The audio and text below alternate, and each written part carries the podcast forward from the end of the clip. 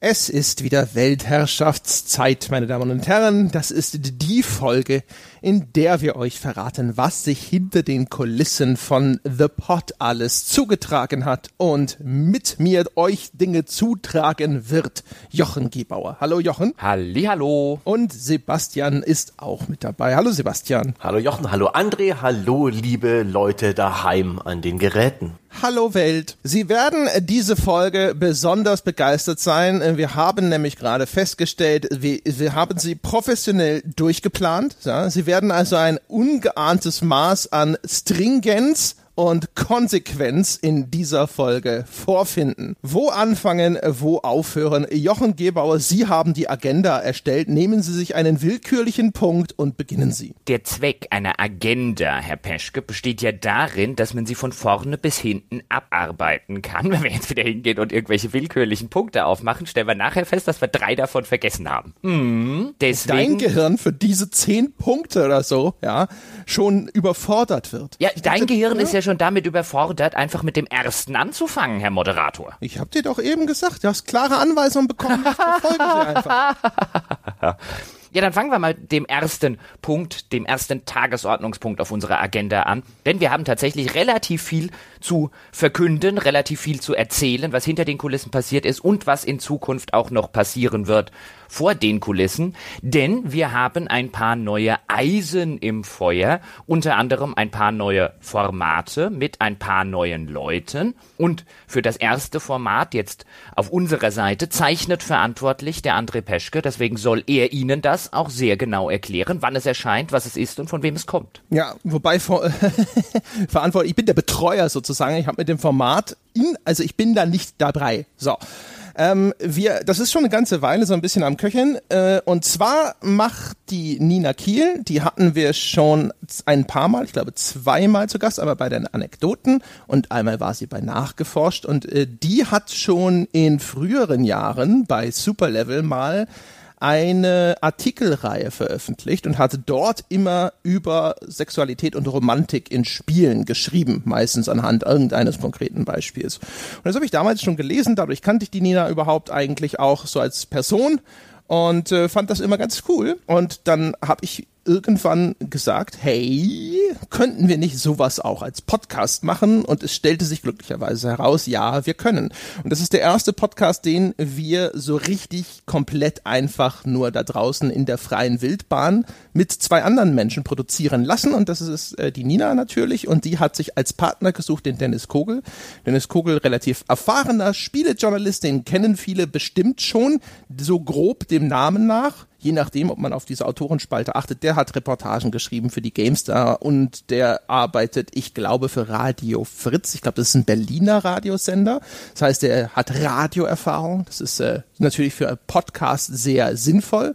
Und die erste Folge dieser neuen Reihe, die wir Touchscreen genannt haben, weil das voll Meta ist, so mit Berührung und Screen. Ne? Also eigentlich, weil uns sonst nichts Besseres eingefallen ist. Also, das war eine hervorragende äh, Idee, Klammer mhm. auf, von mir, ja. Klammer zu, ja. Und äh, ja, die äh, startet in der nächsten Woche. Ganz genau, die startet in der nächsten Woche. Und äh, wie wir jetzt ja aus dem 10-Dollar-Goodie äh, wissen, ist ja da der Sebastian sehr an Sexualität interessiert. Freust du dich schon, Sebastian? Ja, ich mache mir Notizen. Ich habe mir schon Stift und Zettel bereitgelegt und Joystick wäre auch ein guter Titel gewesen. ich glaube, den hatten wir auch auf der Liste, oder André?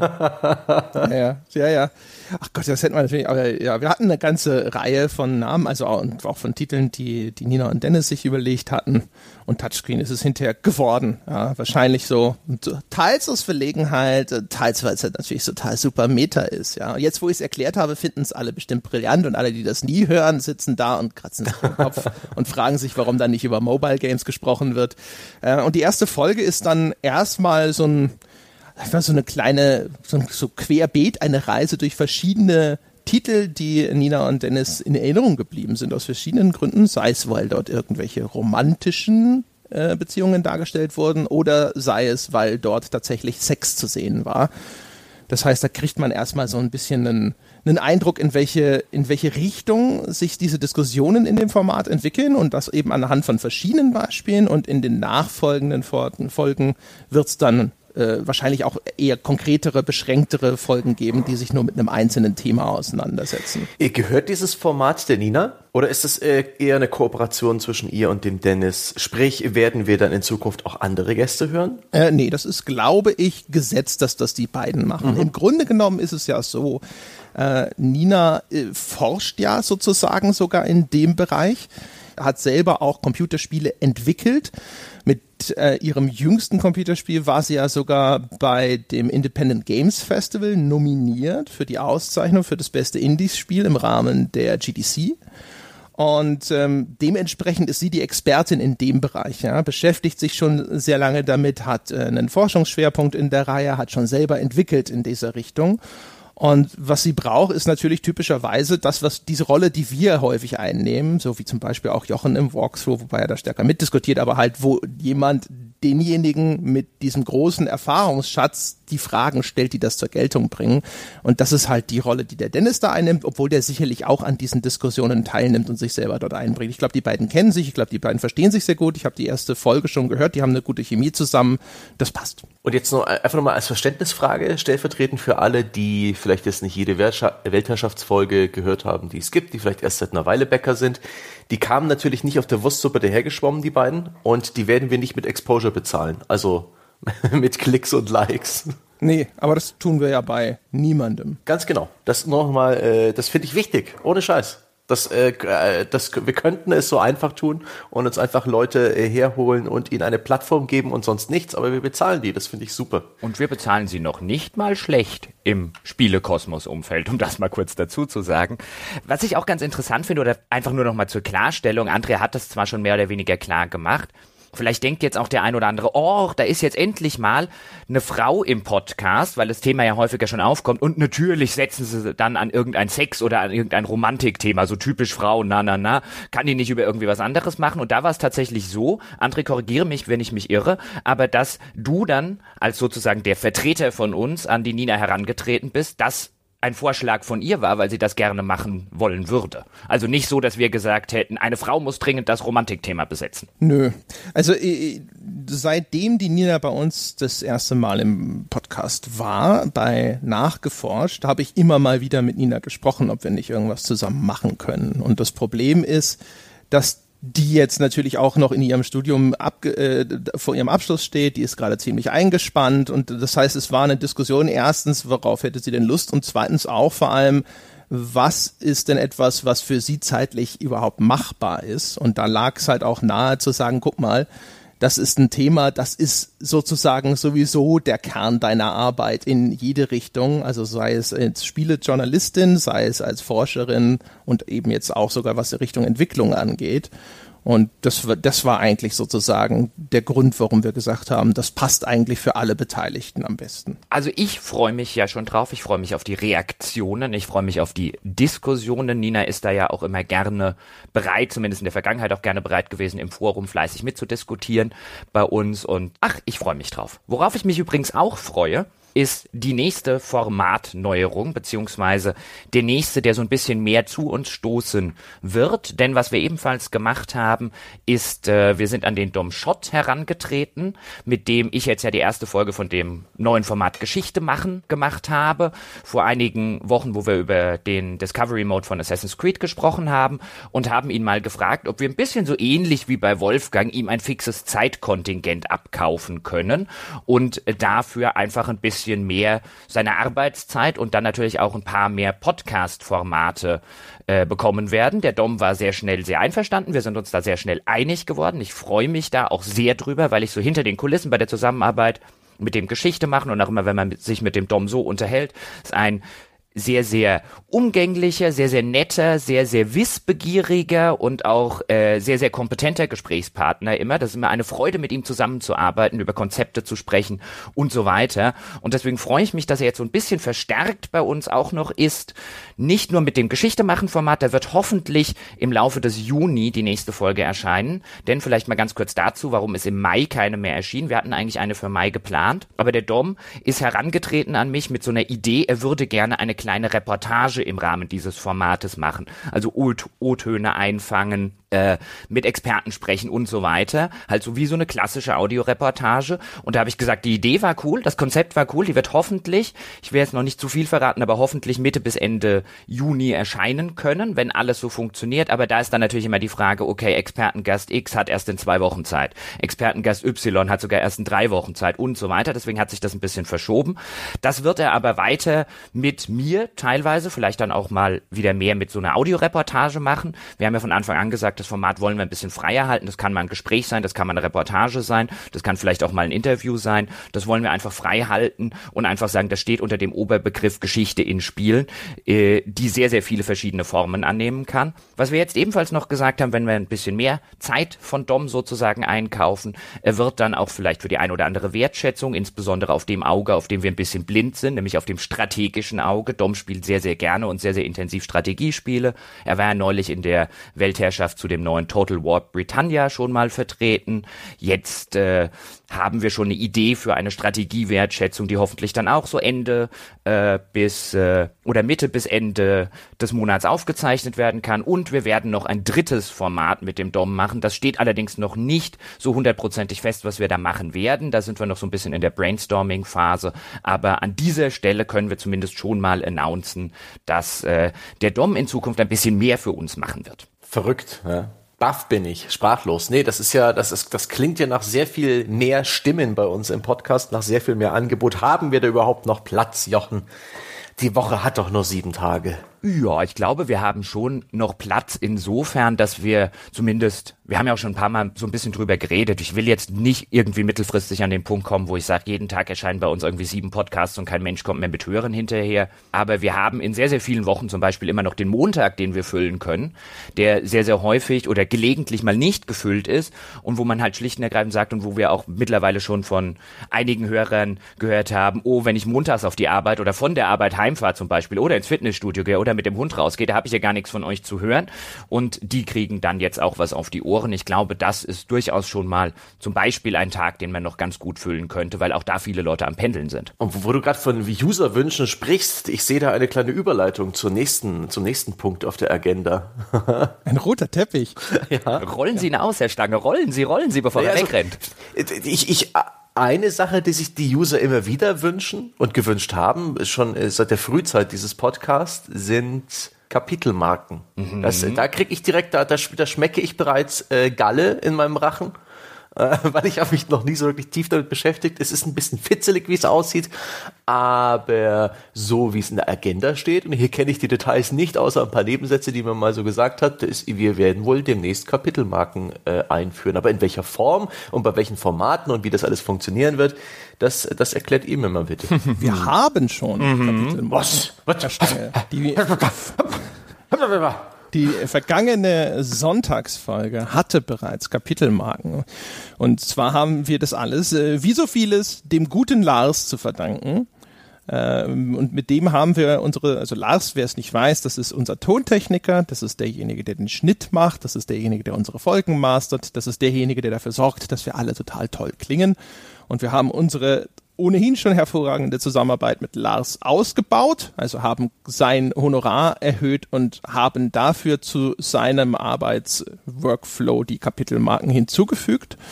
Ähm, das ist für uns alle sozusagen noch ein bisschen neu. Kapitelmarken hinzufügen ist tatsächlich auch es ist, also im Grunde genommen ist es natürlich trivial. Ne? Man schreibt einen Timecode auf und man sagt, wie dieses Kapitel heißen soll. Ja? Und äh, das Problem ist, sehr viele von den Tools, die Kapitelmarken erstellen, sind für den Mac. Jetzt hat keiner von uns einen Mac, auch Lars nicht. Und äh, auf Windows kann man das zum Beispiel mit Audacity machen. Das ist so eine Freeware-Software, mit der auch wir aufzeichnen. Aber da muss man sich erstmal anschauen, wie das geht. Und das Format, äh, in dem diese Kapitelmarken übertragen werden, das muss dann auch der Player den der Endbenutzer verwendet, unterstützen. Wir müssen mal gucken, wir schreiben sie dann vielleicht auch in Zukunft noch einfach in den Beschreibungstext mit rein, damit, falls der Player, den ihr benutzt, diese Kapitelmarken nicht versteht, sodass man sie über den Player direkt anspringen kann, man zumindest sieht, okay, ich kann einfach zu, keine Ahnung, Minute 35, 22 vorspulen, um dieses Kapitel zu erreichen. Das wird sich noch einpendeln. Aber sie gibt es schon und sie werden jetzt auch erst in, in naher Zukunft eher ausgebaut und nur besser werden. Und auf die Frage im Hinblick auf, in welchen Formaten gibt es das, das wird es nicht nur im Sonntagspodcast geben, sondern in eigentlich allen Formaten, die sich dafür in irgendeiner Form eignen. Also jetzt bei einer Kolumne von Wolfgang zum Beispiel bin ich nicht sicher, inwiefern dort Kapitelmarken tatsächlich Sinn machen, weil da das eine auf das andere aufbaut und so eine Argumentationsstruktur vorhanden ist und der ganze Podcast ja auch keine zwei Stunden geht. Aber bei jedem Podcast würde ich jetzt mal sagen, Ausnahmen werden die Regel bestätigen, aber der Plan ist, und auch jetzt machen wir das schon, in jedem Podcast Kapitelmarken. Richtig, ja. Und da habe ich jetzt zum Beispiel auch einfach mit Lars ausgemacht, dass Lars diese Kapitel setzt, wie ihm das als sinnvoll erscheint. Ähm, für uns ist es wichtig, dass das ein Work, also dass, dass, dass wir da jetzt nicht jedes Mal ab, äh, noch Input geben müssen. Dann können wir es fast schon wieder selber machen sondern im Grunde genommen, Lars hört sich diese Folgen natürlich zwangsläufig sowieso im Detail an, wenn er sie schneidet. Und das heißt, Lars wird dann diese Kapitelmarken so setzen, wie es ihm sinnvoll erscheint. Er ist ja auch selber Hörer, also er hört ja auch selber. Also er würde auch freiwillig unseren Podcast hören, wenn er nicht beruflich gezwungen wäre, ihn zu hören. Und von daher bin ich recht zuversichtlich, dass der Lars da ein gutes Händchen für hat. Aber in dem Falle äh, was Feedback angeht. Also wenn ihr sagt so, hey, es wäre cool, wenn die Kapitelmarken in diesem oder jenem Format, in dieser oder jenen Form gesetzt würden oder äh, das hätte ich gerne, keine Ahnung, noch feinmaschiger oder sonst irgendwas, gebt uns das als Feedback. Wie immer gibt es kein Versprechen oder auch keine Garantie, dass das tatsächlich umgesetzt wird. Das hängt auch immer dann davon ab, ist das für Lars überhaupt vernünftig machbar? Ist das dann immer noch im Verhältnis zu dem Aufwand? Aber wenn jemand Input hat zu Kapitelmarken, forum.gamespodcast.de, ab ins Weltherrschaftsforum und gebt uns dort Feedback dazu. Das Meine Stirn ist bereits schweißnass, weil ich gerade ähm, äh, realisiert habe, dass das Magazin in der nächsten Woche ähm, dass das, dass das Kapitelmarken braucht. Und das ist komplett meine Sache. Also werde ich das auch noch äh, Daran muss ich denken. Erinnert mich am Freitag bitte dran, bevor ich das Ding hochlade, dass ich die nicht vergesse. Aber es sollte gehen. Da gibt's ja auch eine Funktion bei unserem, äh, bei diesem Auphonic-Tool, das ich nutze, weil die, ähm, die Magazinfolge sieht Lars nicht die, äh, das, dieses Schiff läuft immer zu heiß in den Hafen ein, als dass da noch Wartezeit für ein Lars wäre. Aber alles klar, läuft, gibt's, Kapitelmarken, mega Bombe. Die Frage war übrigens auch, und die wird jetzt auch schon in den letzten Tagen so ein bisschen an mich rangetreten von den Leuten, die schon gemerkt haben, oh, im Sonntagspodcast sind jetzt ja Kapitelmarken und im Altbier sind Kapitelmarken, das ja in der Zwischenzeit auch erschienen ist. Und wo die Leute gefragt haben, what took you so long? Warum habt ihr das nicht von Anfang an oder schon seit Monaten gemacht? Andere Podcasts kriegen das doch auch hin und so weiter und so fort. Und ja, theoretisch hätten wir das schon machen können. Zumindest ich kann jetzt erstmal nur von mir reden. Ich finde es in Diskussionen, gerade in so einem Sonntagspodcast oder in so einem Walkthrough jetzt mit Wolfgang oder so, wo ich mich sehr versuche, auf eine Diskussion einzulassen, damit ich vielleicht eine schlaue Frage stellen kann oder weil ich schon so ein bisschen ähm, auf heißen Kohlen da sitze und endlich mein nächstes Argument bringen möchte. Ich finde es total störend und es reißt mich komplett aus der Diskussion raus, wenn ich dort mit einem Stift äh, da sitzen muss und mir dann notieren, oh, hier haben wir ein neues Kapitel, okay, ich muss mir schnell den Timecode aufschreiben, ich muss gucken, dann bin ich aus der Diskussion einfach raus. Also ja, das hätten wir machen können. Ich kann für meinen Teil sagen, das ist vielleicht auch einfach eine Schwäche meiner Diskussionsführung, das mag sehr gut sein, aber ich glaube, meine, der Podcast mit meiner Beteiligung, wenn ich das hier hätte notieren müssen, wären schlechter geworden. Das ist so ein Faktor. Es gab noch so ein paar andere. Wir sind, mhm. produzieren jetzt ja auch relativ viele Podcasts und wir produzieren die ja auch gerne mal äh, so, dass, keine Ahnung, du sitzt halt dann irgendwie um wir podcasten so, dass wir, keine Ahnung, um 17 Uhr fertig sind, damit Annie, äh, damit André zu Annie gehen kann und so ein bisschen seine Annie-Time haben kann. Und dann kommt er vielleicht jetzt irgendwie abends wieder heim, dann muss er noch irgendwie um 10, äh, 10 Kapitelmarken machen und so weiter und so fort. Da gibt's relativ viele Faktoren, die da eine Rolle spielen, so dass wir ganz froh sind oder dass ich ganz froh bin, dass wir eine Lösung gefunden haben, die ich jetzt sozusagen als Ideallösung bezeichnen würde, weil weder werden wir irgendwie aus der Diskussion im Laufe eines Podcasts rausgerissen, ähm, noch sitzen wir dann irgendwie da und überlegen so im Nachgang oder so ein, okay, was war jetzt die Kapitel, was war jetzt die nicht die Kapitel, sondern wenn das ein Hörer macht, der das auch wirklich vielleicht gut einschätzen kann, wo da für ihn der Cut drin ist, halte ich das eigentlich für die Ideallösung. Ja, also sehe ich auch so. Also mir geht's zumindest ähnlich. Ich bin auch der Meinung, für eine gute Diskussion oder auch gute Interviews und sowas ist es einfach sehr, sehr wichtig, dass man eben auch konzentriert zuhört. Und äh, wenn du dann ständig noch darauf achten sollst, wo ist jetzt sinnvollerweise eine Kapitelmarke zu notieren, weiß nicht, ich glaube, der, es gibt nur so viel Multitasking, dass da sinnvoll ist, ohne dass man das Ergebnis hinterher beeinträchtigt. Das heißt, umgekehrt, man hätte halt hinterher nochmal den Podcast durchhören müssen und sie nachträglich setzen. Und das kostet dann auch nochmal extra Zeit. Und wir haben ehrlich gesagt auch schon irrsinnig viel Fisselkram an der Backe. Oder zumindest in der Zeit vor Lars hatten wir schon sehr, sehr viel mehr noch an Fisselkram an der Backe. Und irgendwann ist sozusagen unser Kontingent erschöpft, wo wir sagen, es ist sinnvoll, jetzt nochmal irgendeine Kleinigkeit mit dazuzunehmen, die dann auch für jede einzelne Folge zu erledigen ist. Und dementsprechend haben wir uns da auch da immer so ein bisschen dagegen gesperrt zu sagen, so ja, das machen wir jetzt auch noch, weil, weil wenn wir jetzt, ich habe das immer mal gemacht. Ich habe, es gab äh, schon in der Vergangenheit Folgen von zehn Jahre klüger mit Kapitelmarken zum Beispiel ähm, weil das auch ein Format war, wo es halt mhm. nochmal besonders sinnvoll erschien. Und ich habe da schon gemerkt, selbst da, wo diese diese Wechsel auf ein anderes Thema schon tatsächlich sehr, sehr klar sind. Das ist ja nochmal was völlig anderes als eine Sonntagsfolge, die sehr häufig sehr organisch hin und her schwankt in ihren Themensetzungen. Ähm, und wo ich es dann direkt im Anschluss an die Folge gemacht habe, selbst da ist es dann immer so ein paar Minuten hin und her, wo war es denn, wo war es denn, wo war es denn, jetzt reden wir doch noch über das andere Thema, aha, da ist es. Und dann gehst du raus und dann schreibst du den Anfangs-Timecode hier hin und den End-Timecode dorthin und dann musst du dem Ganzen auch noch einen vernünftigen Namen geben und so weiter. Das heißt, selbst im simpelsten Anwendungsfall war es schon ein bisschen Aufwand. Und das dann zu extrapolieren eben auf alles, was wir machen, so dass wir dann auch wirklich versprechen können, wir haben jetzt Kapitelmarken. Das war einfach was, wo wir eigentlich bislang immer alle gesagt haben, so, ach nee, nicht auch das noch. Aber jetzt, jetzt auch das noch.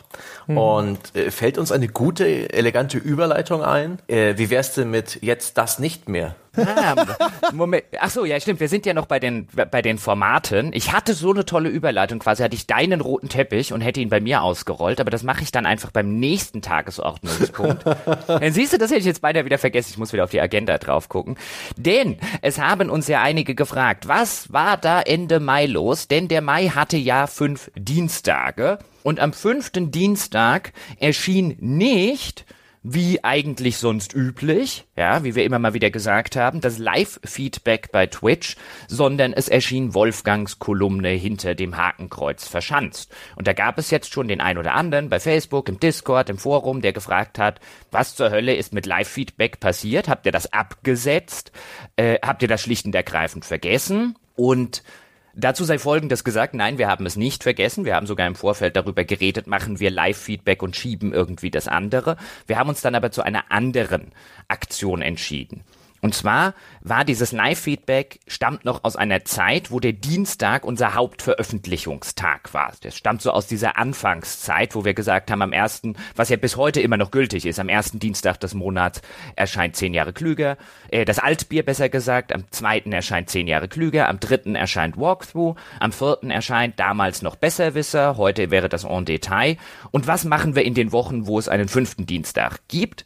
Für den wir derzeit Anfangsphase des Projekts noch kein Format haben. Also haben wir gesagt, da könnten wir doch einfach locker flockig ein Live-Feedback bei Twitch machen. Und so entstand das Ganze. Jetzt allerdings haben wir viel mehr Formate, wir haben viel mehr Inhalte, wie jetzt zum Beispiel die Wolfgang-Kolumne, die dann an diesem Tag erschienen ist.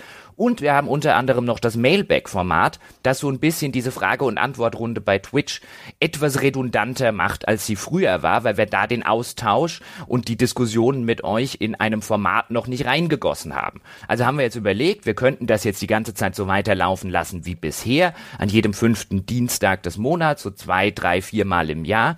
Wir haben uns aber überlegt, warum nicht bei der Gelegenheit das ganze Format ein bisschen neu, ein bisschen anders denken, vielleicht auf eine regelmäßigere Ebene hieven und dafür irgendwas Cooles machen, was wir noch nicht in einem anderen Format wie jetzt in dem Fall bei Mailback haben. Deswegen wird Live-Feedback beziehungsweise das einmal im Monat oder alle zwei Monate mal live mit euch bei Twitch interagieren. Das wird nicht abgesetzt, das wird nicht wegfallen. Es wird eher cooler werden. Ja.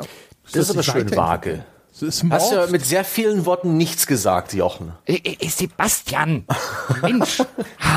ich, ich sehe mich hier so ein bisschen als Vertreter des, des Publikums. Mann, ja? wenn du, weißt du, wenn, so ein bisschen wie der Chor im griechischen Drama. Weißt du, wenn du das mal bei einem Interview sagen würdest, ja? Sag das doch mal der Angela Merkel. Das traue ich mir halt nicht. Das zeigt aber nur einfach, wie sicher er sich fühlt. Das ist ein Safe Space für Sebastian, ja. So gut ist es hier alles. Es liegt einfach daran, dass wir noch, wir haben Ideen, was wir da machen wollen könnten, aber wir haben noch keinen Plan. Also wir haben über Dinge gesprochen, die von, also so angefangen bei, das eher in reines Entertainment äh, zu stecken, haben darüber gesprochen. Wir wollten schon immer mal Sachen machen wie, keine Ahnung, wir wollten immer mal ein Quizspiel machen zum Beispiel. Und wir haben mal drüber, irgendwann drüber gesprochen, ob wir mal live Poker spielen und sonstigen Krimskrams. Und das war immer so Cards, was, wo wir Cards gesagt haben, Against Humanity. Wir sollten Ja. mal Cards Against Humanity spielen. auch das, ja.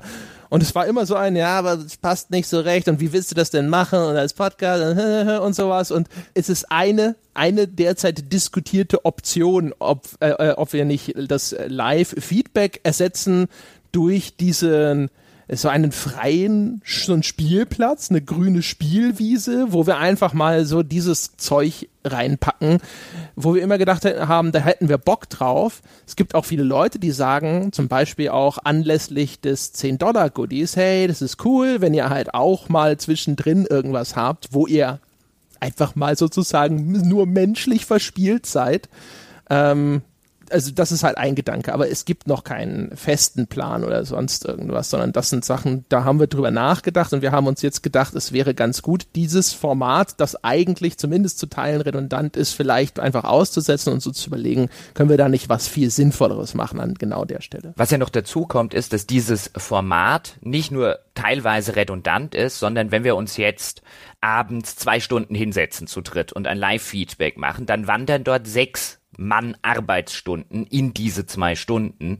Und auch da sollte man dann halt schon überlegen, insbesondere wenn es dann zu Überschneidungen und Redundanzen ko äh, kommt, können wir diese sechs Stunden nicht sinnvoller und für euch dort draußen vor allen Dingen auch noch amüsanter umsetzen und weniger redundant. Da wandert, wenn man das auf so eine Stundenweise äh, äh, betrachtet, wandert gerade in ein solches Live-Feedback, wandert relativ viel Zeit. Ja, also ja, auch das ist korrekt und ja, keine Ahnung. Das ist halt noch eine eine laufende äh, Diskussion. Ja, das ist noch ein ein fließendes Gewässer. Das ist, muss sich noch in einen See oder in ein Meer ergießen. So, das habe ich auch mal. Ne? Hier, das war jetzt mal. Jetzt wissen die Leute Bescheid. Oh, er hat gesagt. Ho, Sehr gut, sehr gut. Ich bin, ich bin sehr froh, äh, dazwischen gepöbelt zu haben. Das hat sich gelohnt. Ja, oder? Sind wir alle schlauer. Naja. Gut. Ich habe noch, äh, ich gehe mal ganz Ja. kurz nochmal off-Script. Das steht nicht auf der Agenda. Ja, Re Renegade. Ja, weil weil du nicht dran gedacht hast. Ja, ich habe Mhm. äh, vielleicht habe ich auch noch nicht dran gedacht, das auf die Agenda zu setzen. Ich will nur zwei Takte ganz kurz sagen. Wir haben ja außerdem noch sozusagen zwei andere Neuerungen präsentiert bereits.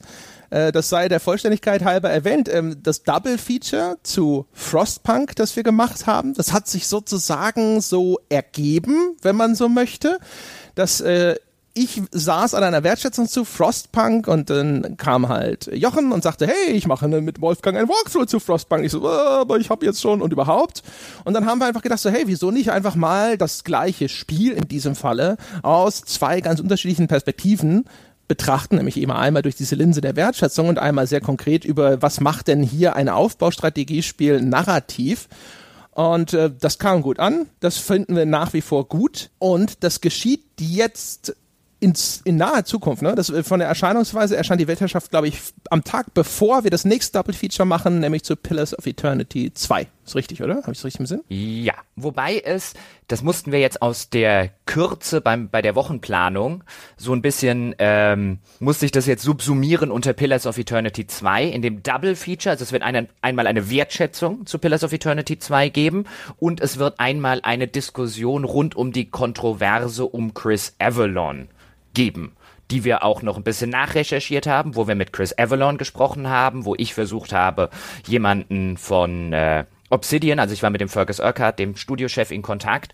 Der wollte dann aber doch nichts äh, äh, irgendwie sagen, was irgendwie zitierfähig gewesen wäre, aber wo wir auch ein bisschen nachrecherchiert haben, wo wir mit den Leuten in Kontakt waren, ähm, über diese ganze Kontroverse, die es da gab. Wenn Sie jetzt nicht wissen, was das für eine Kontroverse ist, dann können Sie es wunderbar im Double Feature am Freitag hören. Korrekt. Und Sebastian und ich sind eher in ein, ein Format, wenn wir es jetzt erstmal so nennen wollen, reingestolpert. Es wird euch aufgefallen sein, es gab eine Folge, die nannte sich Postmortem und da hat Sebastian mit den Machern der Orville-Spiele einfach über die Entwicklung dieser Spiele äh, gesprochen Jochen. Das war mal irgendwo ein bisschen was anderes. Und zwar hatten wir angefangen und ich habe gesagt so, hey, erinnerst du dich noch, diese Wertschätzung zu The Search, wo der Entwickler quasi live dabei war bei einer Wertschätzung. Das wäre ganz cool, wenn wir so eine Art Sonderwertschätzung äh, da als, als quasi Subreihe machen, wo genau sowas passiert mit eben Titeln von deutschen Entwicklern. Und äh, das ist Hab so nicht ein, auf dich gehört. ja, das, das hat sich sozusagen verselbstständigt, sodass wir am Schluss gesagt haben, so eine richtig, also unter Wertschätzung zu subsumieren ist es nicht mehr. Und äh, Sebastian sagte, es ist eher so das klassische Postmortem. Äh, und die, der Begriff, wir haben gemerkt, äh, für uns ist das ein relativ typischer Begriff. Also das beschreibt etwas, wenn ein Entwickler im Nachgang, ja, wie ein Gerichtsmediziner sein Spiel seziert und sagt, das ist gut gelaufen in der Entwicklung, das ist so, wie wir uns, wir haben uns vorgestellt, dass das so funktioniert, hat auch funktioniert und das ist schief gelaufen. Wir dachten, das ist eine gute Idee, war eine schlechte Idee. Das ist immer schon recht faszinierend gewesen, ist allerdings eine Tradition, die auf Spielemagazinen wenig stattfindet und eigentlich eher in Entwicklerkreisen üblich ist. Also auf sowas wie einer GDC findet man immer einen Postmortem. Inzwischen hat die GDC sogar eine eigene Reihe mit Classic Game Postmortems, wo Leute von Klassikern wie zum Beispiel GoldenEye auf dem N64 mal erzählen, wie damals die Entwicklung so gelaufen ist. Und das wird jetzt noch kein Format in irgendeiner Regelmäßigkeit, aber wir sind trotzdem der Meinung, dass das eine gute Idee ist und dass wir das wiederholen wollen und werden. Ja, definitiv. Wir haben auch schon eine Idee, aber mehr verrate ich nicht. Man muss ja immer teasen. Ja, genau. Sehr gut. Apropos, Jochen, hast du nicht irgendwie den roten Teppich, äh, den Überleitungsteppich vorbereitet? Passt der immer noch an diesen Anflanschpunkt? Nein, aber ich werde es jetzt, ich werde es jetzt total professionell machen. An diesen Anflanschpunkt passt etwas anderes, was ein bisschen später eigentlich noch der Fall wäre, weil es da um was geht, was wir auch schon gemacht haben oder was auch schon im Gange ist, aber jetzt hat André das schon reingeworfen, also gebe ich mal ganz kurz ein Update von der Deck 13 Geschichte. Äh, ich begleite ja Deck 13 so hinter den Kulissen bei der Entwicklung von The Search 2, um am Schluss eine Audiodokumentation über diese Entwicklung zu machen. Also mir schwebt da ja so eine richtige schöne äh, Doku vor, was es da für Probleme gab, für Schwierigkeiten, was gut gelaufen ist, was vielleicht weniger gut gelaufen ist, wie Probleme gelöst wurden und so weiter, wie man eine Dokumentation auch aus dem Fernsehen kennt. Ja, ich habe also quasi mir wahrscheinlich viel mehr vorgenommen, als ich am Ende abbeißen kann, aber aim for the stars. Und da sollen ja auch in mehr oder weniger regelmäßigen Abständen mal so ein bisschen ein Update kommen. Mir schwebt da allerdings kein klassisches Entwicklertagebuch, wie man das früher vielleicht von Black and White und so weiter mit irgendwie lauter PR-Phrasen und so vor, sondern einfach Dinge, hinter den Kulissen, über die ich jetzt schon reden darf, ähm, zu machen. Und da wird jetzt die erste Folge wahrscheinlich nächste oder übernächste Woche erscheinen. Das ist jetzt sozusagen, das hängt ein bisschen davon ab, ähm, auch äh, so ein bisschen von Deck 13, weil bei diesen Folgen, die jetzt kommen, die muss ich mir von Deck 13 nicht wirklich freigeben lassen, aber da sind jetzt halt Sachen äh, drin, wo ich vielleicht versehentlich etwas sagen könnte, was ich eigentlich erst nach äh, Veröffentlichung des Spiels sage, was ich nicht mehr im Hinterkopf habe. Das heißt, da äh, hört noch mal jemand drüber, nicht im Sinne von, oh nee, nee, nee, darüber darfst du nie reden, sondern eher im Sinne von, äh, sag das bitte erst danach, sonst könnten wir in Schwierigkeiten mit XY ko kommen. Das ist so ein bisschen ein Kompromiss, den muss man da eingehen, sonst würde man überhaupt niemanden finden. Also sonst würde ich auch als Entwicklerseite nicht sagen, äh, da kommt jemand ähm, und guckt sich das alles an, wenn so eine, wenn, wenn da so versehentlich was passiert.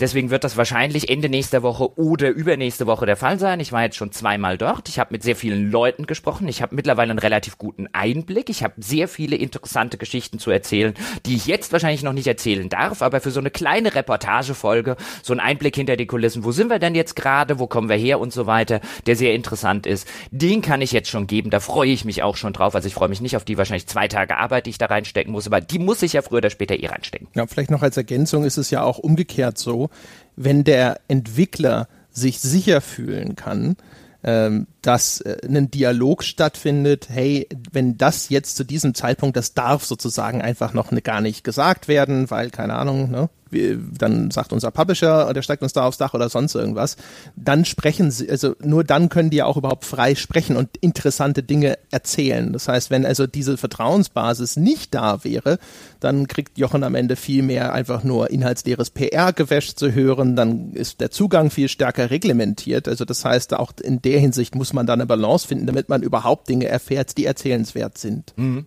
Zumal das wirklich jetzt in diesem Falle, also genau wie du es beschrieben hast, und zum, wirklich in diesem Falle nicht ist ein, und den Eindruck habe ich da auch noch nie bekommen, ist ein, wir wollen das in irgendeiner Form freigeben. Ich hasse ja Freigaben als Journalist und ich finde, als Journalist sollte man Freigaben generell nicht leiden können. Also ich hasse ja zum Beispiel auch diese gängige Praxis, die gerne gemacht wird, dass ein Interview geführt wird und danach irgendwie die Pressestelle das Interview nochmal freigeben äh, möchte. Da habe ich schon immer, auch schon zu GameStar und Co-Zeiten gesagt, wenn das Interview so geführt wird, führe ich es nicht. Mache ich nicht. Also das Interview, weißt du, dann überleg dir im Interview, was du sagen kannst und was du nicht sagen kannst und was du sagen willst und was du nicht sagen willst. Ich finde, das ist so ein bisschen Aufgabe von Journalismus. Man stelle sich vor, das berühmte Nixon-Interview hätte danach nochmal die Pressestelle freigegeben, dann wäre nichts, aber auch gar nichts davon noch drin gewesen. Und äh, hier ist es aber so ein Fall, wo es weniger wirklich eine Freigabe ist, sondern wo es mehr ist ein, wir haben uns darauf geeinigt, okay, ich kann mir das alles angucken, ich darf dazu, und da gibt's ja auf deren Seite auch vertragliche Verpflichtungen und so weiter und so fort, die dann hohe Konventionalstrafen nach sich ziehen könnten, wenn da irgendwie was aus Versehen raussickert, ähm, was sie eigentlich nicht hätten erzählen dürfen. Aber ich darf auch, ich darf nicht nur alles dann quasi benutzen für die abschließende Reportage, sondern ich kann auch Dinge benutzen, um so ein bisschen was Begleitendes zu machen, damit aus dem Jahr Arbeit, das da am Ende wahrscheinlich drin steckt, oder vielleicht sogar mehr als ein Jahr, der Entscheidungstermin haben sie jetzt ja nur auf 2019 bezogen, beziffert. Das kann ja sehr, sehr vieles bedeuten, äh, damit er auch so ein bisschen mehr auch für euch dabei äh, äh, rauskommt und hoffentlich mehr Interessantes. Und dann muss man einfach, dann ist es einfach ein Geben und Nehmen und nicht nur ein, äh, nee, nee, nee, ich lass mir nichts freigeben. Das wäre in dem Fall aus mehreren Gründen sehr, sehr dumm. Hm. Und wir können uns ja dann in nicht allzu ferner Zukunft alle davon ein erstes Bild machen, was das an Hintergrundinformationen abwirft. Und ich vermute sehr stark, dass wenn wir dann die erste Folge alle gehört haben, dann werden wir alle da sitzen und sagen, ach cool, ja, hätte ich nicht mal gedacht, dass wir jetzt schon so viel erfahren, geschweige denn, was mag hinterher später alles kommen. Oh, äh, magst du? Das, äh, mein, mein, mein, mein mein arme, meine arme, ja, meine arme Latte wurde, oh Gott, das könnte falsch klingen. Scheiße. hm, that sounds wrong. Du hast die Latte höher gelegt. Nein, nein, ich, äh, ich lasse es. Just not going there. Schnell, Jochen, du warst ja nicht ja. nur bei Deck 13 unterwegs, on the road. On the Road. Nein, ich war tatsächlich auch bei den German Deaf Days. Das ist eine Veranstaltung, äh, die der Stefan Marzinek, früher einer der Co-Chefs von Calypso, in der Zwischenzeit hat er ein neues Studio, nämlich Assemble in äh, Wiesbaden. Und das ist eine Veranstaltung, die der Stefan Marzinek seit einigen Jahren immer in Frankfurt durchführt. Das ist so eine kleine, aber feine, wie ich finde, Entwicklerkonferenz, die auch insbesondere so ein bisschen darauf abzielt auf Studenten und äh, sehr junge Entwickler, also Leute, die noch Game Design studieren an den verschiedenen Hochschulen, die sich gerade eben erst selbstständig gemacht haben, die ihr erstes Projekt haben. Also sehr viele dieser Vorträge gehen eben oder richten sich auch sehr explizit an Einsteiger äh, in die Branche, was ich immer ganz schön finde und was für eine schöne Dyna Dynamik auf der Veranstaltung sorgt, weil es eben nicht nur die immer gleichen Nasen äh, äh, sind sozusagen, die sich da dann halt irgendwie beim Kaffee draußen vor der Tür oder abends beim Bier treffen, sondern immer wieder so sehr interessante Gesprächssituationen entstehen, wenn dann der Game Design Student zu, keine Ahnung, Björn Pankratz von Piranha Bytes kommt und einerseits erstmal nur ein Selfie mit ihm machen will, weil er ein großer Fan ist und dann entsteht ein sehr, sehr interessantes Gespräch Gespräch, hey, was machst du für ein Spiel, was studierst du gerade? Und dann reden die zum Beispiel zusammen über Game Design. Und äh, sowas finde ich halt total spannend und interessant, deswegen gehe ich immer sehr, sehr gerne auf diese Veranstaltung und äh, da war ich gewesen. Da kamen einige interessante Sachen bei raus, zu denen ich jetzt auch noch nichts sagen kann, aber sie waren, doch zumindest eine Sache kann ich sagen die darf ich sogar sagen, habe mit mehreren Leuten gesprochen. Mehrere Leute sind dann auch so ein bisschen auf mich zugekommen und haben mir sozusagen keine unmoralischen, sondern sehr moralische Angebote gemacht. Unter anderem nämlich auch der Benjamin, der als freischaffender äh, Fernseh-Editor arbeitet, also auch was für einen öffentlichen Rundfunk macht und so weiter und so fort. Und der hatte mich unter anderem gefragt, ob er zusammen mit einem Kamerateam und einem Tontechniker uns einen Tag auf der Gamescom begleiten darf. Mhm. Uh. Also, wir haben, wenn wir das wollen, und ich habe jetzt schon mal ein kurzes, im Anschluss dann ein kurzes äh, Gespräch mit dem, mit dem Benjamin äh, geführt, wo wir das so ein bisschen, also mehr oder weniger jetzt festgezurrt haben, wo er halt dann, äh, wir haben jetzt, wenn wir das weiterhin wollen, haben wir auf der Gamescom theoretisch, könnten wir so eine Doku, ja, wir auf der Gamescom machen. Wir haben ein professionelles Kamerateam und einen professionellen Tonmann und einen professionellen Editor, der das nachher alles noch schneiden kann, die von sich aus auf uns zugekommen sind, oder jetzt in dem Fall der Benjamin und gesagt hat, habt ihr da Bock zu? Und ich habe da spontan schon gesagt, ja, da haben wir Bock zu, weil ich mir sehr sicher war, dass auch André sagt, ja, da haben wir Bock zu. Und Sebastian wollten wir einfach damit überraschen im Rahmen der Weltherrschaft. Ich bin, ich bin äh, fl äh, flabbergasted, wie der Ami sagt. Gobsmacked. Dumbfounded. nee, sehr gut, sehr, sehr gut. Ja, ich, in mir steckt ja auch die alte Rampensau. Ja, ich brauche das. Alle einmal im Jahr brauche ich eine Kamera, eine kleine Bühne. Ja, damit ich mich wieder fühle wie früher. Nochmal jung, nochmal wichtig. nee, aber wird gut, wird gut. Ich fand das, äh, ja, ich fand, ich fand das vor allen Dingen insofern interessant. Ich meine, wir drei gehen eh auf den Fachbesuchertag der Gamescom. Und ich glaube, weder mich, noch André, noch Sebastian stört das, wenn uns dabei ein Kamerateam begleitet. Ich finde das sogar eher cool. Und wenn wir das nachher unseren Hörern zur Verfügung stellen können, äh, ich glaube, der ein oder andere findet das bestimmt auch interessant. Klar. Und es ist auch eine schöne Gelegenheit. Ich meine, sehr viel äh, in der Messe beobachten wir auch einfach nur und tauschen uns vielleicht aus, so ein bisschen, weisen uns hin auf hier den Stand, den Stand grübeln vieles in uns rein. Die Anwesenheit einer Kamera macht das dann schon etwas äh, wahrscheinlich fruchtbarer. Da werden wir deutlich mehr, ähm, äh, mehr rausholen aus all dem, was sonst in uns selbst versickert. Finde ich gut. Ich bin ja schon gespannt, ja. In Echtzeit Jochen und André in der Schlange zu. oh, da, da sind wir wohl erst in der nächsten Gruppe. Naja, die 30 Minuten haben wir noch. Ja, ja ich habe mir, ich hab mir ja sowieso überlegt, dieses Mal auf der Gamescom auch einfach unsere tragbaren Mikrofone mitzunehmen. Das heißt, wenn ich es nächste, wenn ich dieses Jahr in der Gamescom in der Schlange stehe, am Fachbesuchertag, dann will ich auch wissen, weil jetzt kann ich es ja auch ein bisschen verarbeiten, wer sind denn eigentlich die anderen Leute in der Schlange? Dann führen wir in der Schlange eben Interviews, bevor wir da nur 30 mhm. Minuten rumstehen und uns drüber aufregen, dass der Stand mhm. gegenüber echt nicht auf die Idee kommt, hier eine Leinwand hinzumachen, damit man sich was angucken kann. Das sollten wir auch tun, ah, aber ähm, ich glaube, wir können da dieses Jahr auf der Gamescom Gamescom auch einfach vielleicht noch äh, so ganz nette kleine Gespräche führen. Mich würde das tatsächlich mal interessieren. Wer sind denn die anderen, die am Fachbesuchertag in der Schlange stehen? Ich dachte, das waren immer unsere schönsten, intimsten Momente in dieser Leidensgemeinschaft. Jochen, das, das die Teambuilding-Maßnahme. Ja, können wir die Teambuilding-Maßnahme nicht aufs Bier danach verschieben? Currywurst, ja. Ja, und Bier, das ist Gaffel. richtig. Tradi traditionell. Das habe ich Benjamin auch schon gesagt. Da muss er damit leben, dass wir so gegen 16 Uhr die traditionelle Currywurst und das Dosenbier am Bahnhof in Köln zu uns nehmen. Traditionen müssen gewahrt bleiben. Herrlich. Habe ich auch gemacht, als ich letztens äh, zu diesem Podcastpreis im März war das gefahren bin. Da bin ich auch über Köln gefahren und habe ich äh, da umsteigen müssen und hatte Zeit und bin natürlich zu unserer Currywurstbude gegangen und habe da eine, eine, Currywurst gegessen und ein Dosenbier getrunken. Sehr schön. Das war, es ist unsere Bude. Unsere Bude. Und, ja, ziemlich mittelmäßige Currywurst auch im Vergleich zu anderen Currywurst. Lass unsere Bude in Ruhe. Nee, passt schon, alles gut. Ich, wir gehen ja nicht wegen der Currywurst hin, sondern wegen der Emotionen. äh, übrigens noch zu den German Dev Days. Ähm, ich habe ja schon gesagt, das ein oder andere hat sich da auch noch ergeben, was ich dann hoffentlich in Zukunft, in der vielleicht nächsten oder übernächsten Weltherrschaft schon sagen sagen kann oder darf. Eine Sache, die sich auch ergeben hat und die ihr schon nächste Woche hören könnt, wenn ihr das möchtet, die wird auch kostenlos erscheinen, ist der Christopher Kasulke von Handy Games, bei dem André ja auch schon bei seinem Talk in der Alm damals zu Gast war und mit dem ich auch häufiger mal so ein bisschen quatsche, weil wir uns persönlich einfach ganz gut verstehen. Ähm, der hatte mich kurzfristig gebeten, ich hatte mich also für die German Dev Day schon als Journalist angemeldet, der hatte mich kurzfristig gebeten, ob ich nicht quasi mit ihm zusammen einspringen konnte, weil ihm sein Ursprung ursprüngliche, sein ursprüngliches Talk-Thema weggefallen ist. Er war also Vortragender auf den German Dev Days und hat mich nicht gefragt, hey, kommst du hin? Und ich dann gesagt, ja, ich bin sowieso da. Ja, wollen wir nicht was zusammen machen? Und wir haben zusammen, es ist weniger ein Talk als mehr eine Art Q&A für angehende Spieleentwickler, sowohl aus journalistischer als auch aus äh, Entwicklerperspektive jetzt von Christopher.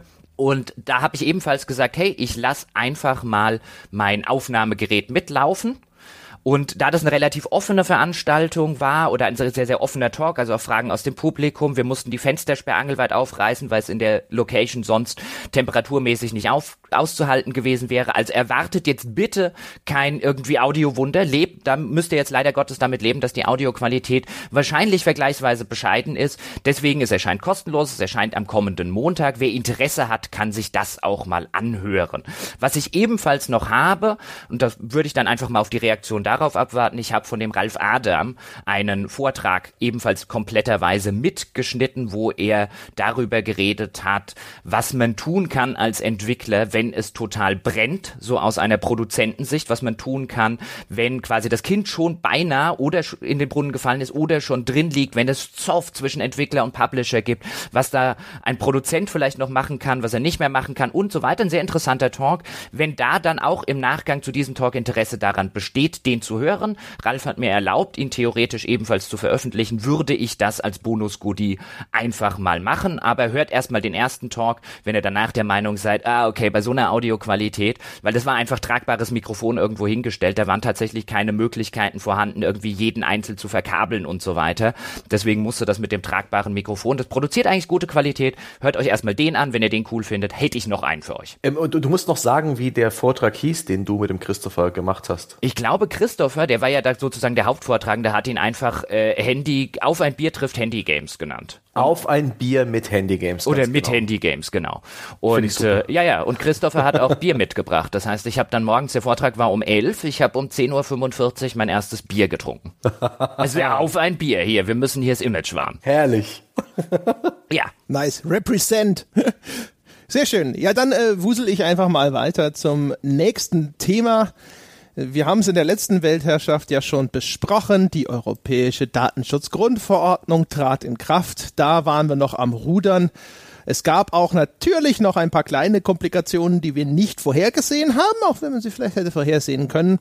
Äh, das werden die meisten von euch mitbekommen haben. Es gab dann zwischendrin mal Probleme mit dem Abruf unserer Folgen. Und das lag daran, dass wir ja festgestellt haben, dass der Soundcloud-Player, den wir benutzt haben, damit man auch einen Podcast am PC einfach auf unserer Webseite anhören kann, Google Analytics einsetzt, um damit seine Statistiken zu erstellen. Und unser Ziel war es ja, dieses Inkrafttreten der DSGVO als Anlass zu nehmen, unsere Seite komplett von irgendwelchen Trackern und ähnlichem zu befreien. Google Analytics zählte dazu. Also haben wir den Plan gefasst. Na gut, dann fliegt der Soundcloud-Player eben raus und wir ersetzen ihn durch Bordmittel, nämlich durch den Podlove-Player. Also wir benutzen sowieso den Podlove Publisher. Das ist ein Plugin von dem guten Herr Tim Pritloff. Ähm, die, das benutzen wir, um den RSS-Feed zu erstellen, der unsere Folgen ausliefert und das hat eben auch noch einen Player mit dabei. Und der trackt nichts. Das haben wir dann getan und dabei haben wir aber festgestellt, verflixt, wir haben noch 111 ungefähr oder 110 alte Folgen, alte Sonntagspodcasts, die sind noch gar nicht auf unserem Server, unserem FTP-Server, sondern die existieren nur auf Soundcloud. Und haben dann gesagt, na gut, dann ziehen wir die eben im Hintergrund heimlich um. Wir legen da diese Episoden an, wir packen das auf unseren FTP und wir rückdatieren das einfach alles dann stopft es nicht irgendwie den, den aktuellen Feed voll und die Leute sagen, oh, ich finde die neuen Folgen nicht mehr, weil so viel alter Scheiß da reingeschwemmt wurde. Was wir nicht bedacht haben, ist, dass ganz, ganz, ganz viele Podcast-Clients auf eurer Seite so eingestellt sind, dass sie einfach jede neue Folge, die erscheint, automatisch runterladen. Und dann hatten wir eigentlich ursprünglich auch vorgesehen. Lars hat es im Hintergrund für uns gemacht, dass Lars das halt über einen Zeitraum von zwei, drei Wochen so kleckerweise macht, wie es so ist, hat sie sich das ein bisschen aufgestaut und dann hat Lars halt an einem Tag mal 60 Folgen nachgeschoben, die dann von, keine Ahnung, irgendwo zwischen 0 und 4, 5000 Podcast-Clients gleichzeitig als neue Folgen erkannt und runtergeladen wurden. Und das aber, weil sie rückdatiert waren, auch noch so, dass es für die Leute am anderen Ende, also euch, nicht wirklich sichtbar war, sondern ihr habt nur gesehen, die neuen Folgen, die ich oben in meiner Liste sehe, sind unglaublich langsam oder gar nicht herunterladbar, weil die Leitung dicht war mit den 60 anderen Folgen irgendwo ganz weit unten in der Liste, die gerade runtergeladen wurden. Auch unser, äh, unser Server hat dann irgendwann zwischendrin mal gesagt so, also auf so viel gleichzeitig war ich nicht vorbereitet, ja. Ich kapituliere oder ich limitiere jetzt zumindest mal die Bandbreite pro Client, mit der ich das rauspumpe. Und dann saßen wir alle da und haben uns erstmal am Kopf gekratzt, wieso denn auf einmal unser Server so am Abkacken ist, bis uns diese bedauerlicherweise recht naheliegende Erklärung in den Sinn kam. Und dann hatten wir mal zwei Tage hier alle Verstopfung und dann ging es uns wieder besser. Das Schöne daran ist ja, wenn man sich wirklich, äh, wenn man es jetzt so rekapituliert, als es uns dann äh, quasi aufgegangen ist, es liegt jetzt echt nicht daran, als hätten wir irgendwie einen langsamen Server oder als hätten wir echt nicht genug Kapazität, aber bei, ich würde jetzt mal sagen, wenn wir jetzt die Maximalzahl annehmen, bei 20 Terabyte oder so, die da einfach mal rausflutschen wollten, da sagt halt auch ein wirklich sehr, sehr guter Server, äh, nö. Ja, ich meine, wie es halt so ist. Wir haben quasi das äh, äh MMO-Start-Syndrom. Also unser Server ist selbstverständlich nicht darauf ausgelegt, dass äh, alle Hörer gleichzeitig irgendwie alle Folgen runterladen, sondern halt jeweils die neue Folge, die an diesem Tag erscheint und dann eben auch von mir aus noch mal ein paar andere dazu. Dafür haben wir mehr als genug. Und diese Situation ist natürlich völlig atypisch und anormal. Darauf ist die Technik nicht äh, ausgelegt und es würde auch überhaupt keinen Sinn machen, so viel Servertechnik dazu einzukaufen. Ja, aber das war im Nachgang wirkt es so, als hätte man drauf kommen müssen. In der Situation war das was, ein Detail nicht bedacht und schon sitzt man da und denkt sich, ah, fuck. Naja, ja, das ist inzwischen überstanden. Da haben wir auch wieder was gelernt, ja, worauf wir in Zukunft, wenn so eine Situation, hoffentlich wird sie das nicht, aber jemals wieder eintreten sollte, wissen wir Bescheid und sind ein wenig klüger. Ansonsten sind die ganzen Arbeiten, um hier nicht nur DSGVO-konform zu werden, sondern eben deutlich darüber hinaus zu gehen und dadurch auch zum Beispiel eine Webseite zu haben, die gar keine Cookie-Warnung oder ähnliches benötigt, abgeschlossen. Ähm, das Einzige, was jetzt noch äh, bei uns ansteht, sind ähm, ein paar Nacharbeiten. Also wir haben immer noch nicht alle dieser alten Folgen integriert. Das machen wir jetzt natürlich in sehr homöopathischen Dosen, so im Stück für Stück. Und ähm, zum Zweiten, wir haben genau eine einzige Anfrage bekommen auf Datenauskunft. Ähm, das ist etwas, das gab es vorher auch schon. Ähm, das ist jetzt mit der DSGVO vielen Leuten aber natürlich nochmal viel transparenter geworden. Wie wir es gehofft haben, habt ihr uns verschont damit jetzt massenweise uns zu schreiben und zu sagen, bitte schicken Sie mir alle Daten, die Sie über mich gespeichert haben. Ähm, wir haben eine, eine einzige Anfrage, wie gesagt, bekommen und jetzt gucken wir mal, können wir diesen Prozess ohne irrsinnig viel Aufwand vielleicht automatisieren für den Fall, dass eben doch mal 10, 20, 30 oder weiß der Geier, wie viele Leute auf einen Schlag auf diese Idee kommen äh, weil die eine Anfrage ist jetzt kein Problem, aber wenn das tatsächlich mal sehr viele auf einmal wären, wenn wir das manuell erledigen müssen, wäre das wahrscheinlich für uns schon etwas, was den Geschäftsbetrieb zumindest erstmal ein bisschen verzögert. Das heißt, das ist das Einzige, was DSGVO-technisch jetzt bei uns gerade hinter den Kulissen noch läuft, dass wir gucken, ist das äh, möglich, dass wir hinterher einfach nur noch auf einen Knopf drücken sozusagen und dann haben wir so einen Datenauszug in der Hand. Und meine Damen und Herren, äh, falls Sie der Meinung sind, jetzt machen wir dem, dem Pod einfach mal Arbeit. Sie unterschätzen André Peschke.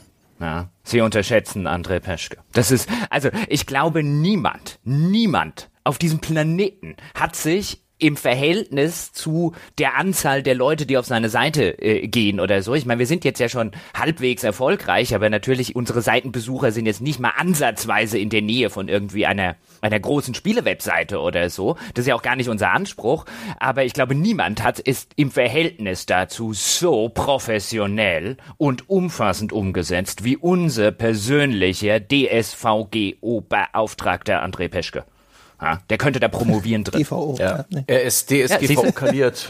ja, ach, keine Ahnung, ich fand die, ich finde, ich bin eigentlich ja auf der Seite von sowas. Also wir alle sind auf der Seite von sowas. Wir haben es beim letzten Mal schon diskutiert. Also der, der Ansatz oder der, der Wille, der dahinter steht, zu sagen, die Leute so, haben ein Recht darauf, informiert zu werden, auch dieses Recht auf Vergessen, dass man äh, ein Recht darauf hat, dass Daten wirklich vollständig gelöscht werden und sowas, befürwortet das völlig.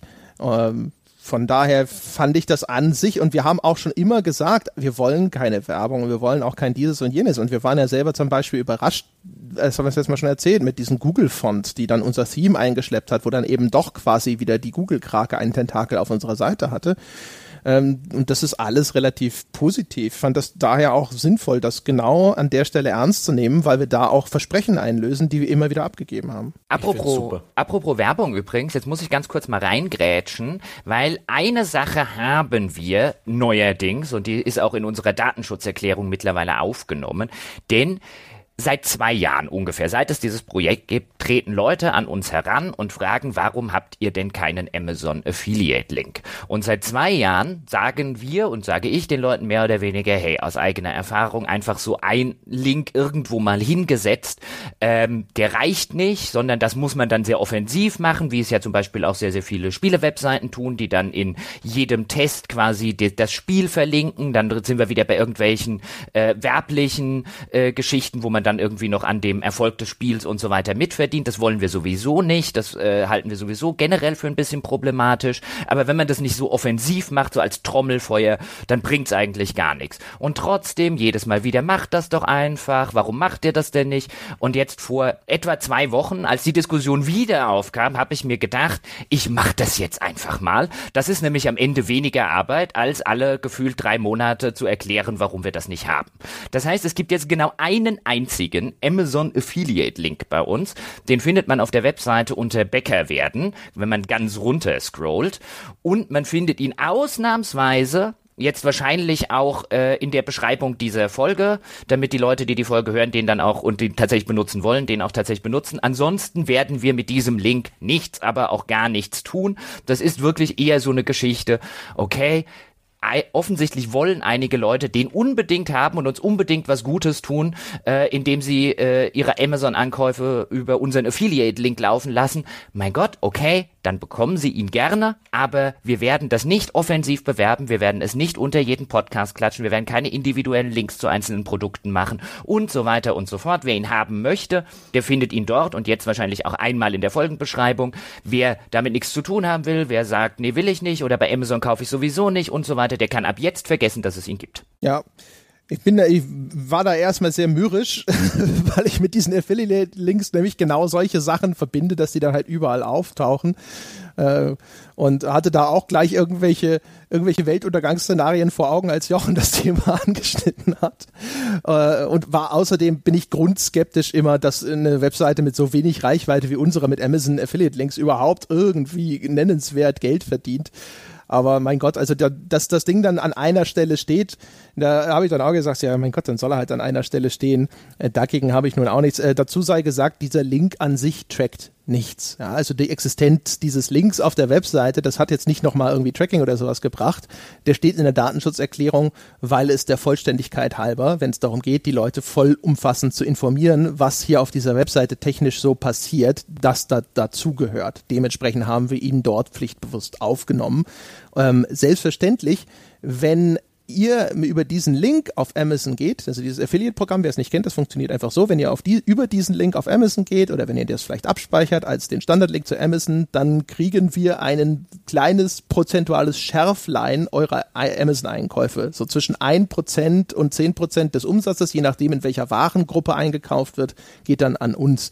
Und äh, selbstverständlich weiß Amazon danach, dass dieser Affiliate-Links zu uns gehört und kann daraus Rückschlüsse ziehen, wie dass ihr total distinguierte Podcast-Hörer seid. Das ist, sei dazu gesagt. Aber auf unserer Webseite an sich ist es halt ein Textlink wie jeder andere. Genau. Und wir haben auch keine personenbezogenen Daten in irgendeiner Form, dass wir nachgucken könnten. Keine Ahnung. Hörer Max Mustermann oh, oh, äh, hat jetzt irgendwie, oh, der hat dringend Unterhosen gebraucht oder so irgendwas.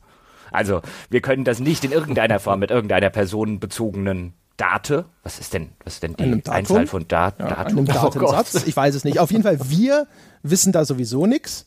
Es geht nur darum, dass halt dann Amazon im Grunde genommen weiß, dass ihr gamespodcast.de Hörer seid und dann sich vielleicht denkt so, oh, vielleicht interessiert er sich für Videospiele. Auf der Agenda sehe ich noch einen Punkt, über den wir noch nicht gesprochen haben. Das ist richtig. Ja. Dann könnten wir den natürlich auch angehen. Hm. Ja. Rollen Sie doch mal, Sebastian. Rollen Sie. Also ich, ich sehe hier Update Doppelpunkt Steady und ich bin mir sicher, es gibt Neues zu unserer neuen äh, Plattform, mit der man uns auch mit Bankanzug unterstützen kann.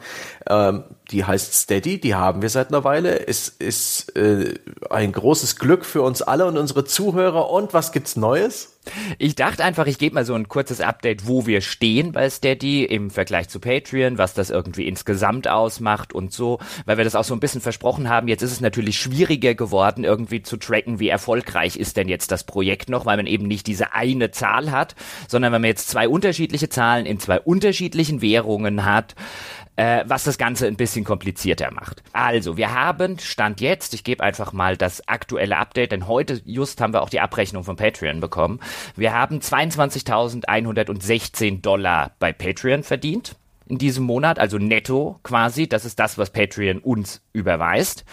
Ähm, was ein bisschen komisch ist, weil das nicht unbedingt mit dem Stand von gestern und heute, der war ein bisschen niedriger. Keine Ahnung, wie das Patreon abrechnet. Mehr Geld ist immer gut. Das haben wir verdient und von Steady. Und wenn ich jetzt professionell wäre, hätte ich die Abrechnung von Steady schon hier bei mir aufgemacht. Aber ich werde sie noch finden. Genau.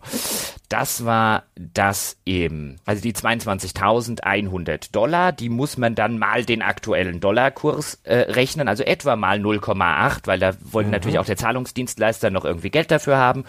Und dann haben wir von Steady diesen Monat netto bekommen 3.692 Euro. Und wenn man das eine jetzt mal 0,8 rechnet und dann 3.700 netto Euro draufrechnet, dann weiß man in ungefähr, wo wir derzeit oder wo wir Ende Mai bei äh, einer Euro-Gesamtsumme stehen. Wer sich dafür interessiert. Was ist denn das Ergebnis? Ich habe es gerade fix ausgerechnet. Es sind 22.592,1 Euro. Den, den, den Arbeitsschritt kannst du den Leuten auch noch. Äh, ja, das hätte ich jetzt ja im nächsten Schritt dann gemacht. Oder ich habe gehofft, einer von euch, aber das können keine 22.000 sein. Bei mir sind das weniger. Äh, 22.116 Dollar plus 3.692 Euro in Euro. Ja. Nee, so kannst du es aber nicht rechnen. Du musst ja erstmal die 22.000 Dollar mal 0,8 rechnen, dann hast du den Euro-Betrag und auf den rechnest du den zweiten Euro-Betrag. Betrag obendrauf. Äh, schon klar, aber das macht Google ja allein, wenn man das den Google so sagt. Ich glaube da Google einfach. Also wenn ich 22.100 Dollar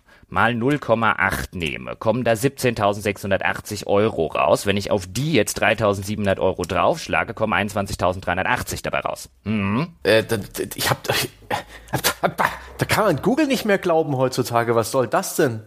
Ich, ich, ich rechne immer damit, wenn ich auch Google kompliziertere Fragen stelle, dass ich vom äh, allmächtigen Geist, ja, äh, der, der, der Cloud die richtige Antwort erhalte. Ja, du musst überlegen, Google, also alleine schon, was nimmt Google als Dollar-Umrechnungskurs? Ja, du musst ja immer den Ankaufpreis der Banken nehmen, der deutlich niedriger ist als das, was dir gerne mal als Dollarkurs angezeigt Echt? wird. Echt? Ist das, oh, ist die Realität dann ein bisschen, oh nein. Ja, natürlich. Und dann ist ja noch, bei unserer Rechnung ist ja häufig auch noch sowas drin, wie gibt's da noch irgendeine Gebühr, die dann halt irgendeine Bank, irgendein Kreditkartenanbieter oder sonst irgendwas. Und also von daher.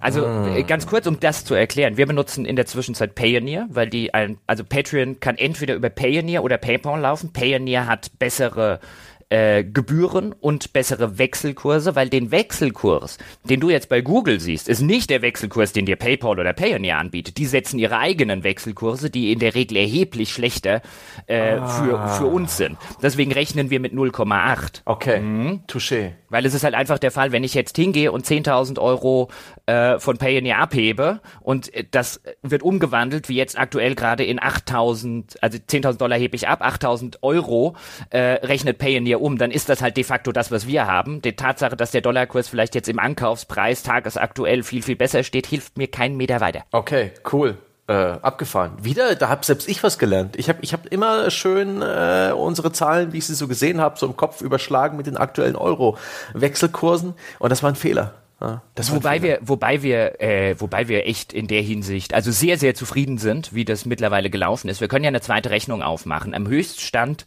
von, bevor wir Steady eingeführt haben, am Patreon Höchststand, waren wir bei etwa 25.500 äh, Dollar. Wenn wir die jetzt mal 0,8 rechnen, kommen wir bei 20.400 Euro raus. Das heißt, wir haben durch den Steady-Wechsel schon mal bislang zumindest äh, 1.000 Euro im Monat dazu gewonnen. Und das ist echt cool. ordentlich. Und wir laufen ja auch äh, relativ stabil finanziell. Also da müssen wir uns keine Sorgen machen, dass wir uns irgendwie übernehmen, was äh, Gehälter oder Honorare angeht.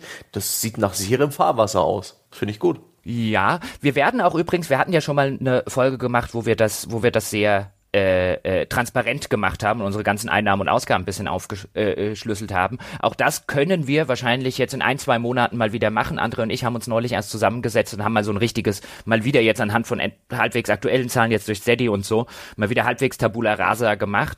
Ich würde allerdings da noch gerne zwei oder drei Monate warten, bis sich das bei Steady und so weiter wirklich eingespielt hat, bis so vielleicht auch der ein oder andere, der bei Patreon vielleicht vergessen hat, bislang zu kündigen, aber bei Steady schon bezahlt, der schon bei Patreon gekündigt hat, aber noch nicht nicht dran gedacht hat, zu Steady zu gehen, weil der Zugang bei uns läuft ja ein bisschen weiter. Das heißt, wir schalten den nicht sofort aus, wenn Patreon meldet, der ist mhm. kein Bäcker mehr, bis sich das alles konsolidiert hat, weil dann haben wir auch verlässliche Zahlen. Finde ich super. Äh, sehr gute Idee, da bin ich schwer, schwer dafür.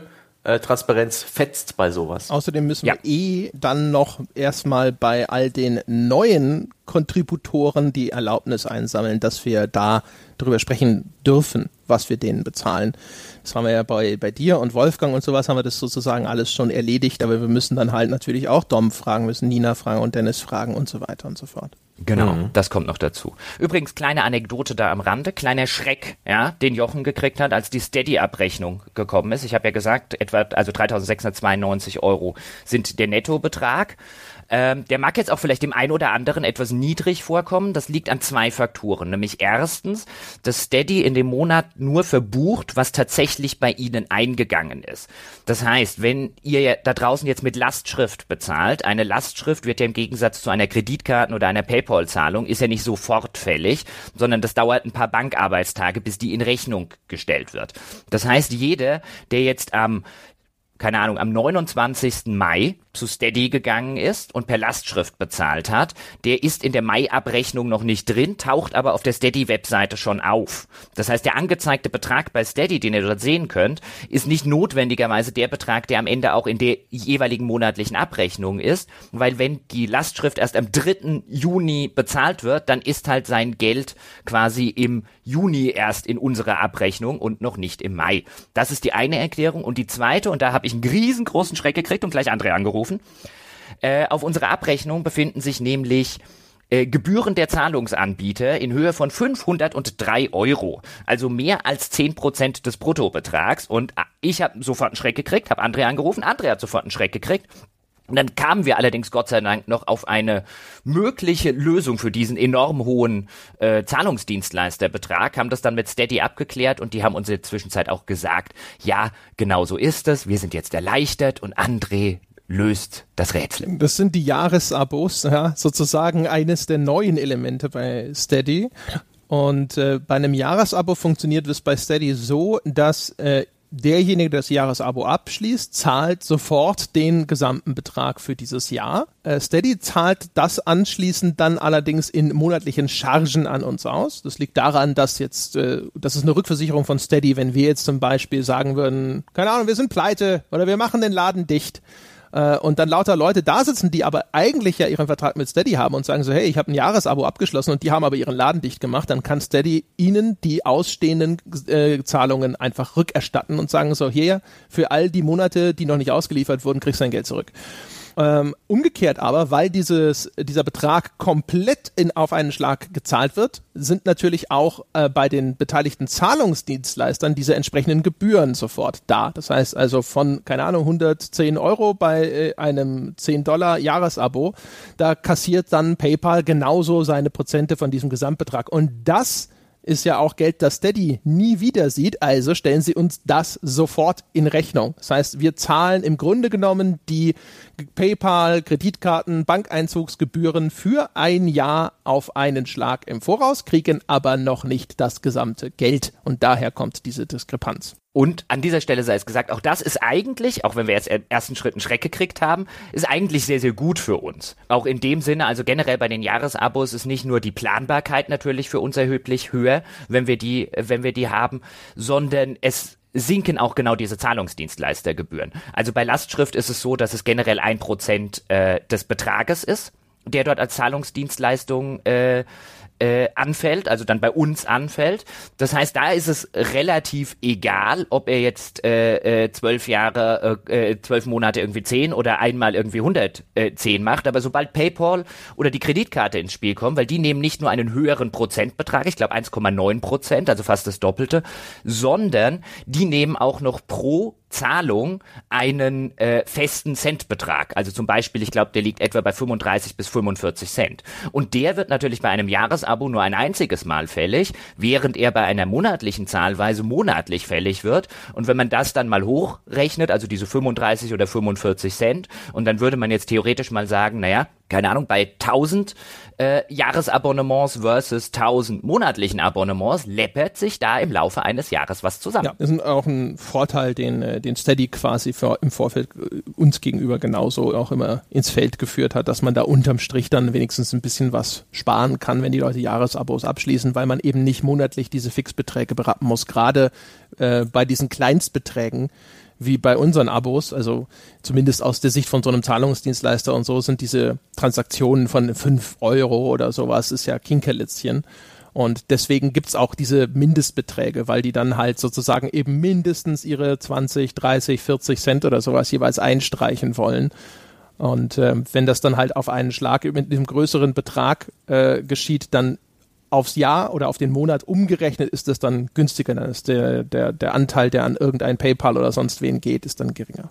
Äh, auch da, falls jemand eine Zahl mal interessiert, ähm, in etwa, wenn ich jetzt von 45 Cent Betrag ausgehe, plus dann noch 1,9 Prozent, also wenn ich jetzt einfach mal rechne, eine monatliche PayPal-Überweisung würde an Zahlungskosten 60 Cent äh, machen, was so in etwa halbwegs hinkommen müsste. Ähm, und ich das einfach mal auf 1000 Jahresabos versus 1000 äh, äh, äh, Monatsabos, also bei den Monatsabos würde auf diese Weise würden jährliche Kosten in Höhe von 7.200 Euro entstehen. Das ist schon ein Batzen. Hm. Ach, das Geld. Haben wir eigentlich noch weitere Ausgaben so ähm, im, im Projekt, die, die einmal nur im Jahr kommen? Ich, ich, äh, die, dieses Jahresabo hat mich jetzt darüber nachdenken lassen, wie mich sowas immer wieder überrascht, weil es gibt so in meinem Leben ein paar Versicherungen oder auch sowas wie die GEZ, was nur einmal im Quartal oder einmal im Jahr abgebucht wird. Droht uns da noch was Ende des Jahres? Außer der Steuer. also ah. ähm, äh, wir, nee, also wir haben ganz, ganz, ganz wenige Sachen, die nicht irgendwelche monatlichen laufenden Kosten sind. Ich glaube, das Einzige, was mir jetzt ad hoc einfällt, ist tatsächlich das Hosting vom Forum. Das haben wir jetzt tatsächlich auch upgraded aber aus einem anderen Grund, einfach nur, weil wir mehr Speicherplatz haben wollten dort und dazu mussten wir da auf einen anderen äh, Serviceplan wechseln und das sind Sachen, die zahlen wir dann immer ein Jahr im Voraus, aber das sind, früher waren es glaube ich 60 Euro im Jahr und jetzt sind es 100 Euro im Jahr. Also das, das ist nicht so die Abbuchung, cool. wo man da sitzt und sagt so, oh shit, das habe ich total vergessen. Was jetzt? Ja, Sch äh, schnell äh, auf Holzofen umstellen, wir müssen Strom sparen. Gut, ja. sehr schön. Was aber, wenn du, wenn du schon fragst, was neulich rein äh, geflattert ist bei mir, weil ich ja damals in einem Anflug des jugendlichen Leichtsinns gesagt habe, komm, ich mach diese ganze Steuer- und Bürokratie-Scheiße, was mir da eingefallen ist, was ist mein Vergangenheitsjochen, du Vollidiot.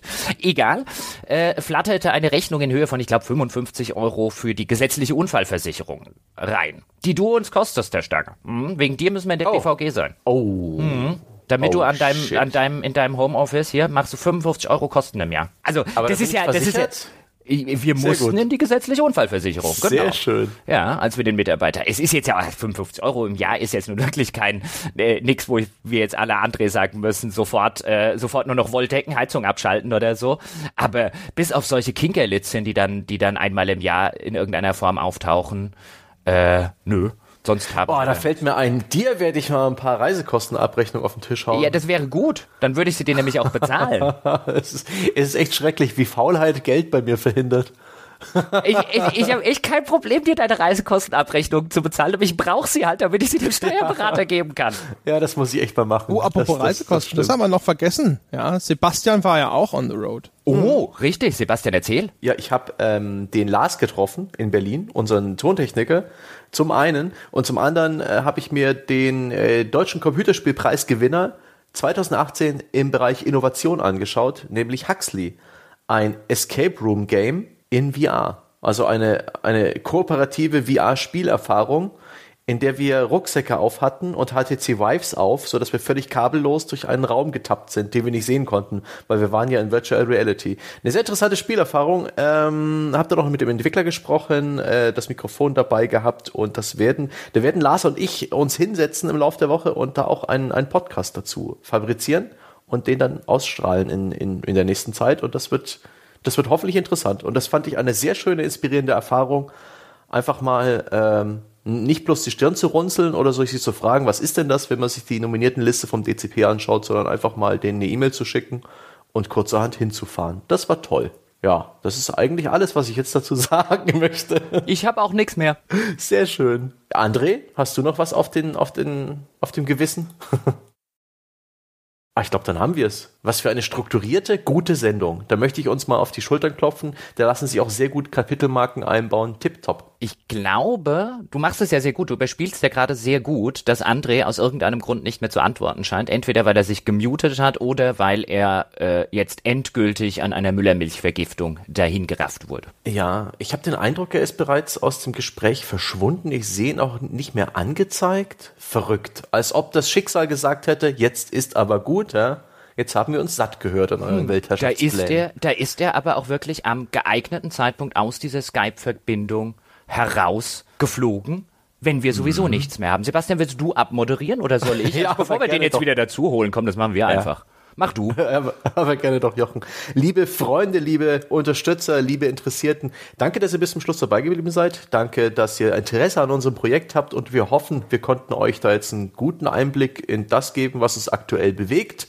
Bleibt uns gewogen, verfolgt uns bei Facebook, bewertet uns, diskutiert mit unter forum.gamespodcast.de und ach, freuen wir uns doch einfach auf den Spielesommer, auf die E3-Woche. Ich bin schon so gespannt und wir hören uns in einem der vielen, vielen anderen Formate, die wir haben, ganz bald. Bis dahin.